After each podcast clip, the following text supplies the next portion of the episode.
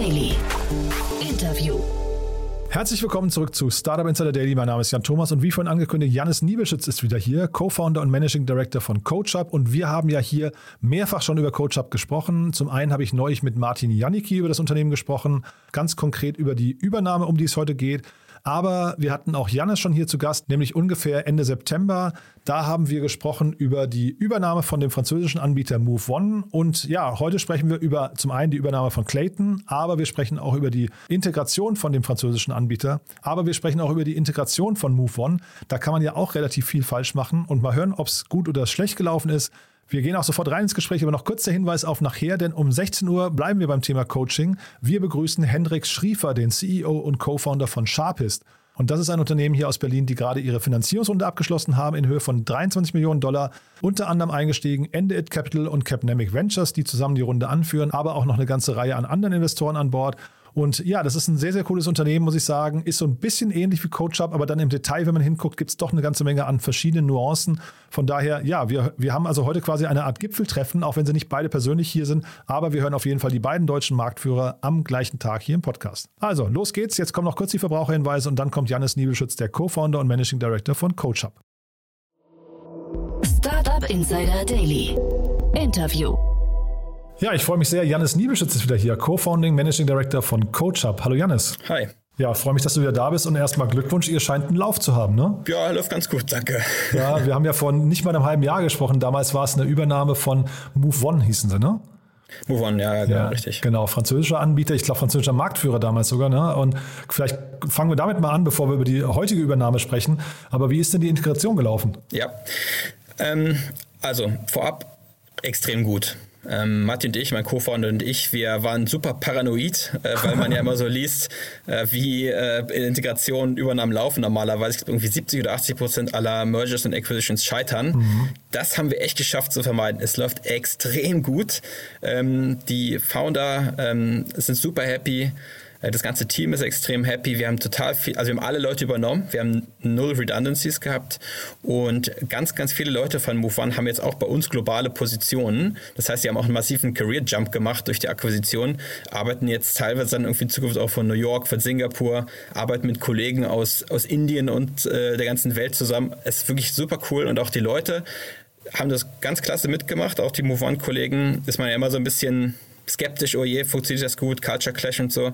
Aber wie gesagt, die, die Upsides für die, äh, für die Move One Kollegen war einfach super ähm, und für uns natürlich auch. Es hat wirklich ausgezeichnet gut geklappt. Dann vielleicht nochmal kurz für die Hörerinnen und Hörer, wie viele Leute sind von beiden Parteien da zusammengekommen? Wie groß wart ihr? Wie groß war Move One?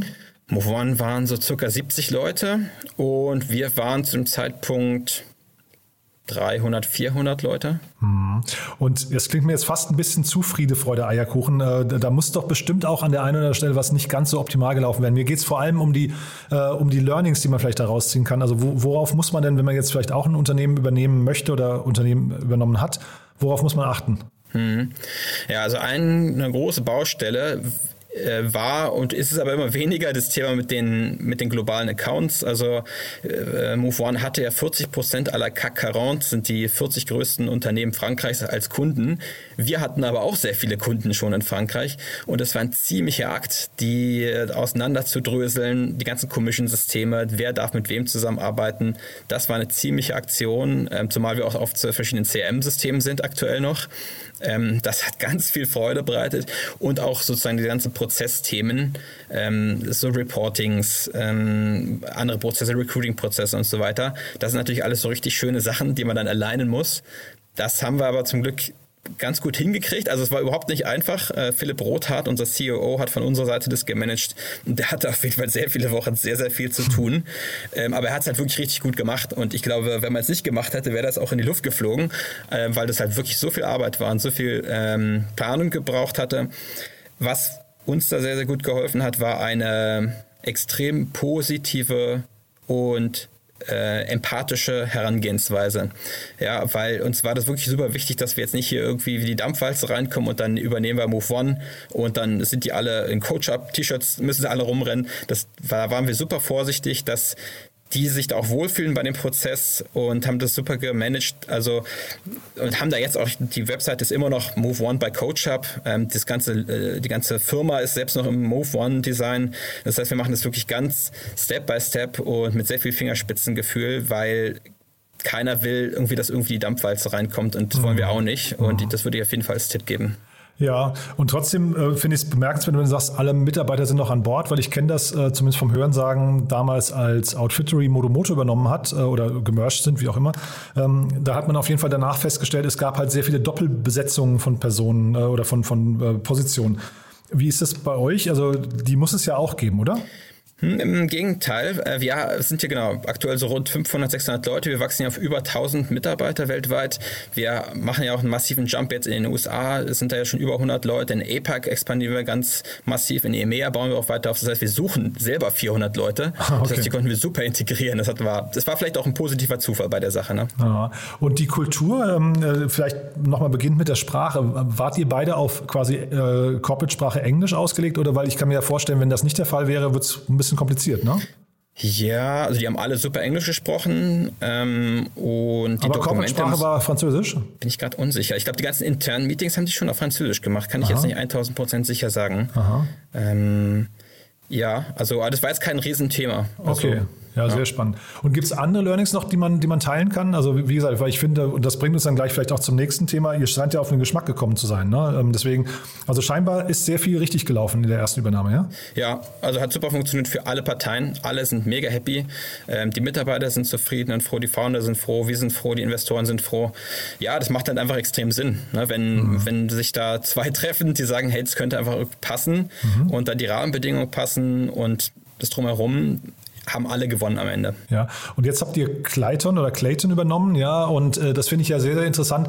Äh, hatte ich mit Martin Janicki neulich auch besprochen von Cavalry Ventures, ähm, weil da finde ich, ist die Vorgeschichte auch von dem Unternehmen äh, sehr interessant. Aber vielleicht kannst du mal aus deiner Sicht äh, äh, schildern, wie diese Übernahme passiert ist. Ja, äh, kein allzu großer Unterschied. Also wir hatten uns, wir sind immer locker mit allen in Kontakt, ja, und man tauscht sich so aus und irgendwie hat sich das ergeben, ob wir gesagt haben, hey, lass uns doch mal ein bisschen konkreter in die Richtung sprechen. Und dann hatte das von Timing auf Clayton Seite auch gut gepasst und ja, dann, dann ist, ja, hat es geklappt. Ja, das war jetzt auch kein irgendwie riesiger Strategieplan, der da bei uns dahinter steckt, sondern das, das war wirklich auch wieder ein schöner Zufall, wie auch bei Move One. Ja, ich dachte vielleicht auch von Claytons Seite eher ein Strategieplan, weil die waren ja Teil der Haufe-Gruppe für eine Zeit lang, sind dann da, finde ich, unter bemerkenswerten Umständen rausgegangen, haben also ein Management-Buyout äh, zurückgekauft, ne, die beiden Gründer, also Gründerinnen und Gründer und haben dann einen Teil der Plattform wiederum, wiederum an euch verkauft und zwar sehr zeitnah. Ich glaube, wenige Wochen nachdem der Ausstieg von Haufe bekannt wurde. Das fand ich irgendwie relativ ja, einzigartig, oder? Ja, also genau, die, die Hintergründe, die Details kenne ich nicht, aber in der Tat ist wahrscheinlich schon ein spezielles Setup. Ich habe auch den Podcast von dir letztes Jahr auch nochmal gehört und ja, passiert nicht alle Tage sicherlich so ein Setup, aber es war halt ein perfekter Zufall, würde ich sagen, dass es gepasst hat. Ja. Aber war nicht von euch gesteuert, weil das wäre jetzt meine Frage. Also wir sind ja hier jetzt nicht so richtig investigativ, aber trotzdem wäre es natürlich jetzt spannend zu hören, ob ihr da quasi im Hintergrund schon mitgewirkt habt, ähm, weil äh, dieser Ausstieg aus der Haufe-Gruppe, das fand ich den ersten bemerkenswerten Schritt dabei. Ja, nee, nee, also wir haben da nicht irgendwie mitgemischt, was sie da machen. Das ist eine Entscheidung, die bei denen liegt und mhm. lag. Und nee, wir haben quasi nur, oft, nur direkt mit denen gesprochen, ja. Und dann erzähl mal vielleicht ein bisschen aus deiner Sicht, Clayton, wie die aufgestellt sind und warum die so gut zu euch passen. Ja, also Clayton hat äh, zwei Business-Bereiche. Der eine ist der Consulting-Bereich und der andere ist der Coaching-Bereich. Und den Coaching-Bereich haben wir übernommen. Die hatten 500 äh, globale Coaches, die haben sehr viele der österreichischen Top-Kunden und auch, eine, ich glaube, wir ich glaube, um rund zehn Vollzeitmitarbeiter kommen jetzt zu CoachUp über Clayton. Und das ist ein Top-Team mit Top-Kunden und einem Top-Coach-Pool. Und auch da wieder das gleiche Setup, ne? dass die sagen, okay, das macht einfach total Sinn, global sich dem Marktführer anzuschließen und diese Skalierungseffekte mitzunehmen. Die Kunden von Clayton haben jetzt einen Zugriff auf 3500 globale Coaches, die können ihre österreichischen Unternehmen, die auch Multinationals auch sind, jetzt plötzlich äh, weltweit skalieren. Ja, das heißt, wir können die in Japan, in Singapur, in Mexiko, in Kanada unterstützen, was davor vielleicht nicht so einfach möglich war. Die haben einen, ja, ein Produkt, wo wir sehr, sehr viel Geld reingesteckt haben, wo sehr viel Manpower reingegangen ist, ähm, haben die, die Zugriff auf diesen Qualitätspool und den, das, das äh, wissenschaftliche Framework dahinter. Wir haben hier Professor Dr. Jonathan Passmore, der ja unser Coaching Lab leitet, wo wir auch mit ganz vielen Unis arbeiten. Wir äh, arbeiten mit führenden Wissenschaftlern in dem Bereich und forschen im Bereich ähm, Effektivität von Coaching. Wie kann man Leadership-Programme effektiver machen und so weiter und so fort. Und darauf haben jetzt die ganzen äh, plötzlich Zugriff, ohne Aha. einen Groschen mehr zu zahlen. Ne? Und das ist natürlich für alle dann wieder ein Win-Win. Total. Ähm, Coaching und Consulting unter einem Dach, hat das für dich Sinn gemacht? War, war, war, war, ähm, war das ein logischer, eine logische Positionierung oder war es für dich jetzt eher logischer, das zu trennen? Naja, also ich glaube, es sind schon zwei unterschiedliche Businessbereiche. Also beide Märkte sind megamäßig groß. Mhm. Ja, wahrscheinlich kann man für, für beide, äh, für beides äh, Bereiche gibt es Daseinsberechtigung für Startups ich kann mir vorstellen, dass Clayton sich gesagt hat, sie wollen sich lieber auf den anderen Bereich fokussieren und lieber auf unserer Seite im Coaching-Bereich auf die Synergieeffekte mitnehmen. Hm. Na, ich frage auch dahingehend, äh, das könnte ja für euch auch eine Inspiration sein, irgendwann zu sagen, der Consulting-Markt, ich hätte jetzt auch gesagt, es sind verschiedene Bereiche, aber der Consulting-Markt ist vielleicht aus deiner Sicht auch so nah an, an eurem Kerngeschäft, dass ihr den vielleicht sogar irgendwann auch mit angeht. Hm haben wir bis jetzt nicht auf der Roadmap, mhm. ähm, weil ja. allein unser Markt halt so groß ist. Wir haben so viel zu tun und allein die Kunden, die wir jetzt haben, äh, haben noch so viel Wachstumspotenzial selbst, mhm. dass das jetzt erstmal nicht auf unserer Roadmap steht. Ne? Ja, wundert mich nicht. Und dann äh, trotzdem, wenn man jetzt so ein Unternehmen zweiteilt, also wenn, wenn man äh, einen Teil raus äh, extrahiert und sagt, der wird jetzt getrennt bewertet, wie geht sowas? Ähm, ich, also ich stecke in die Details nicht drin, weil ich bin zum Glück der Mensch, der sich um die Sales- und Marketing-Themen kümmert. Das heißt, ich muss mich zum Glück nicht mit den ganzen Financial-Themen kümmern.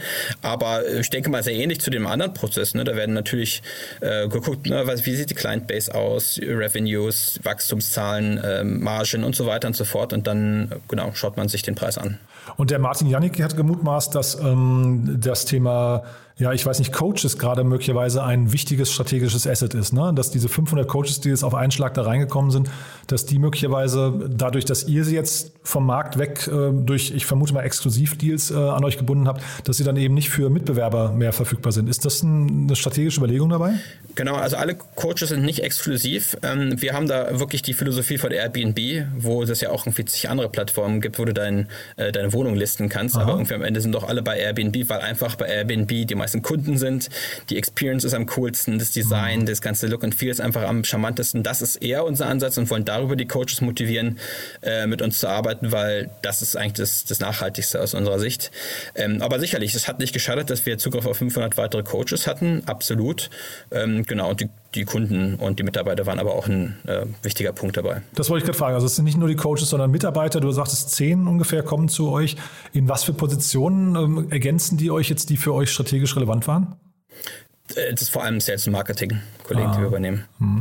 Und Kundenzugang, das hast du ja gerade in Frankreich schon gesagt, das ist dann etwas, ähm, also jetzt rein mal strategisch auf solche Akquisitionen draufgeguckt, man, man ähm, erhöht quasi seinen Kundenpool, man, man schafft dadurch kalkulierbare Zusatzumsätze, ja, und äh, wächst eben tatsächlich nicht mehr, nicht mehr organisch, sondern anorganisch, ja?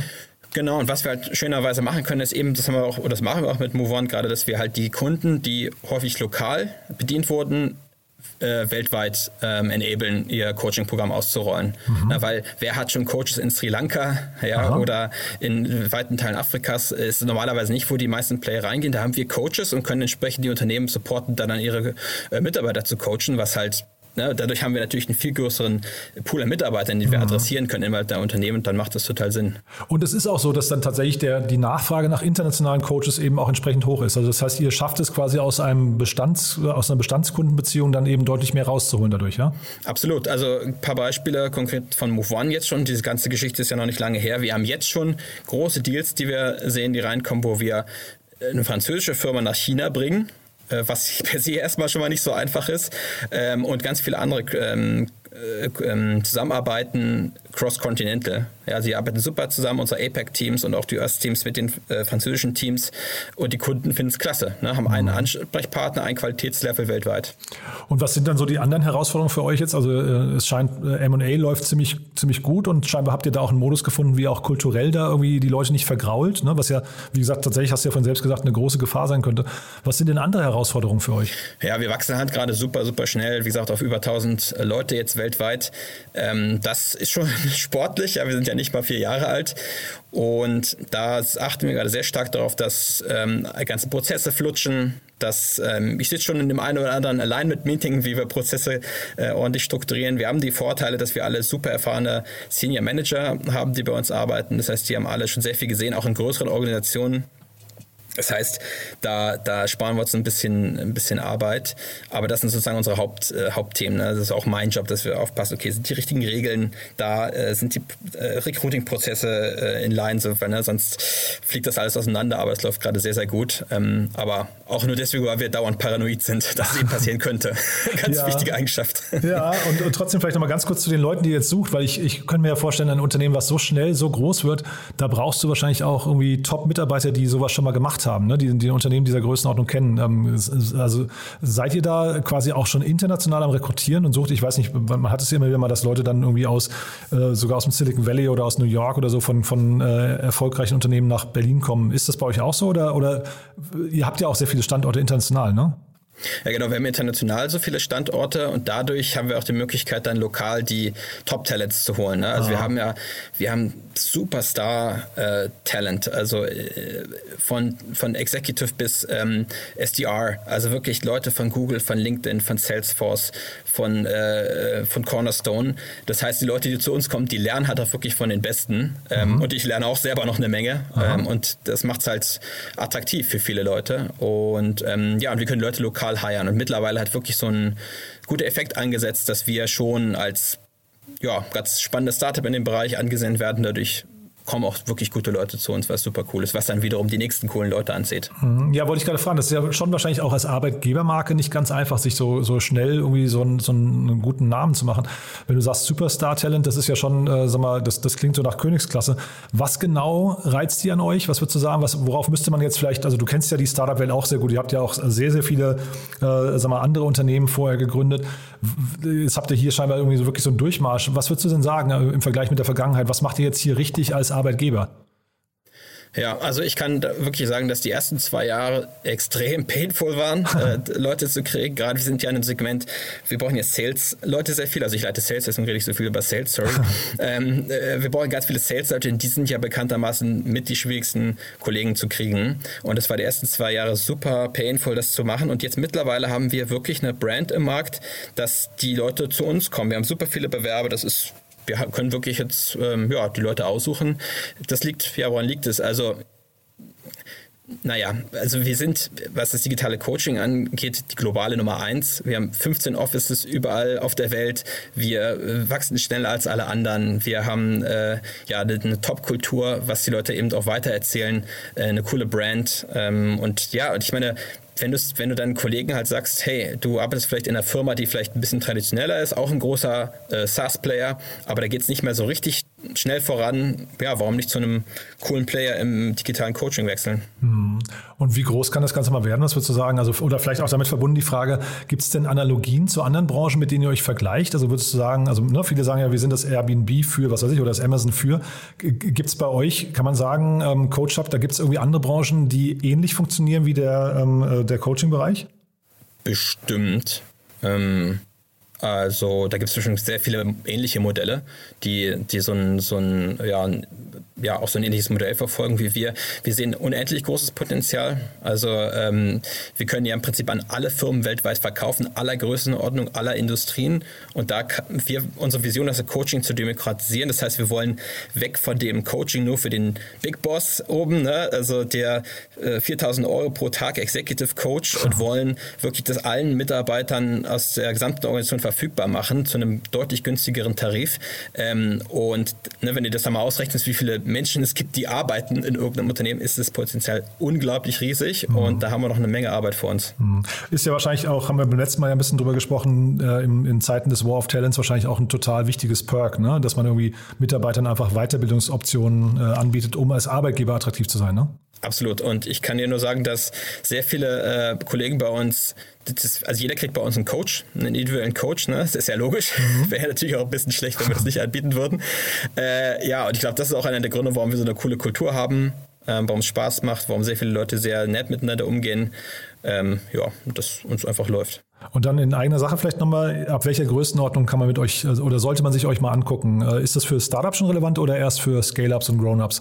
Wir haben auch viele Startups bei uns als Kunden, ähm, die häufig in die Situation kommen, wenn, wenn sie schneller wachsen ähm, und dann merken sie, oh, wir müssen ein paar Mitarbeiter zum Beispiel als äh, Manager irgendwie einsetzen, mhm. promoten die ne, und dann hat, haben die überhaupt gar keine Führungserfahrung. Das sind super Use Case und der Standard mhm. mehr oder weniger. Und die haben natürlich überhaupt keine Ahnung, wie führe ich ein Team ähm, oder wie, wie motiviere ich die oder wie strukturiere ich hier so eine, so eine Organisation. Und da kann unser Coaching extrem gut helfen. Ähm, aber ja, wir haben auch ganz viele Startups ähm, ab zehn Mitarbeiter im, im, bei uns im Kundenstamm. Ah ja, und dieses Beispiel Führungserfahrung äh, noch nicht vorhanden. Wie schnell kann man man sich sowas drauf schaffen? Was würdest du sagen? Sind das dann so richtige Crashkurse oder ist das eine Sache eher so, was nicht Arbeits-, Alltagsbegleitend für zwei Jahre? Ja, also es ist auf jeden Fall was Begleitendes und ähm, ne, mit einem Coach lernst du halt, dich aus verschiedenen Blickwinkeln ein Problem zu nähern. Zum Beispiel, wenn du ständig Konflikte mit Mitarbeitern hast in deinem Team, die machen nicht, was du, was du sagst. Ja, dann hilft dir dein Coach erstmal zu reflektieren. Überleg doch mal, wie kommunizierst du denn das? Ja, oder setz dich doch mal in die Schuhe von deinem Mitarbeiter und so weiter und so fort. Und dadurch lernst du extrem viele Situationen zu lösen, die super knifflig sind. Mhm. Und ähm, ja, klar, du musst mit dem Coach ein Weilchen arbeiten, weil wir alle wissen, Verhaltensänderung braucht Zeit. Du musst es anwenden, du musst es reflektieren, aber dann hält es auch wirklich nach. Ähm, ist auf jeden Fall deutlich besser, als dem irgendwie zwei Führungsbücher auf den Tisch zu knallen und sagen so, jetzt, jetzt sei mal ein guter Manager. Startup Insider Daily. One more thing. Präsentiert von Sestrify. Zeit- und kostensparendes Management eurer SaaS-Tools. Also Janis, wirklich, hat mir großen Spaß gemacht. Ähm, beeindruckend klingt ja auch so, als würden wir demnächst widersprechen. Aber als letzte Frage immer noch der Tooltip bei uns. Wir haben eine Kooperation mit Sestrify und bitten jeder, jeden unserer Gäste nochmal um ein Lieblingstool oder einen Geheimtipp. Und da bin ich ja sehr gespannt, was du mitgebracht hast. Ja, sehr gerne. Also ich benutze regelmäßig Headspace, die Meditations-App. Ähm, einfach, genau, einfach mal runterzukommen ähm, und einfach ja, durchzuatmen, zu reflektieren, den ganzen Stress ähm, auch irgendwie in die richtigen Bahnen zu lenken und ja, ähm, mindful zu sein bei dem, was man so tut. Das Segment One More Thing wurde präsentiert von Sastrify, der smarten Lösung für die Verwaltung und den Einkauf eurer Softwareverträge. Erhaltet jetzt eine kostenlose Analyse eurer SaaS-Tools und alle weiteren Informationen unter www.sastrify.com/insider. Ja, das hat mir großen Spaß gemacht. Lieben, lieben Dank und äh, ja, weiterhin viel Erfolg. Und wenn es Neuigkeiten gibt, sag gerne Bescheid, ja? Mache ich sehr gerne. Danke dir. Startup Insider Daily, der tägliche Nachrichtenpodcast der deutschen Startup-Szene. So, das war Janis Niebelschütz, Co-Founder und Managing Director von CoachUp und damit sind wir durch für heute Mittag. Aber ich habe es ja vorhin gesagt, nachher geht es weiter mit dem gleichen Thema, aber einem anderen Unternehmen. Wir bleiben beim Thema Coaching und begrüßen Hendrik Schriefer, den CEO und Co-Founder von Sharpist, ein Unternehmen, das gerade eine 23 Millionen Dollar Runde abgeschlossen hat, unter anderem mit Ende It Capital und Capnamic Ventures. Und ja, dementsprechend ein sehr, sehr cooles Gespräch wartet auf euch. Lasst euch das nicht entgehen. Ihr merkt ja gerade, der Markt ist so richtig heiß und ja, da kann man viele Fehler machen. Man kann auch sehr viel richtig machen. Wie das konkret bei Sharpest aussieht, das hört ihr nachher um 16 Uhr. Bis dahin, gehabt euch wohl und ja, erstmal einen schönen Tag. Ciao, ciao.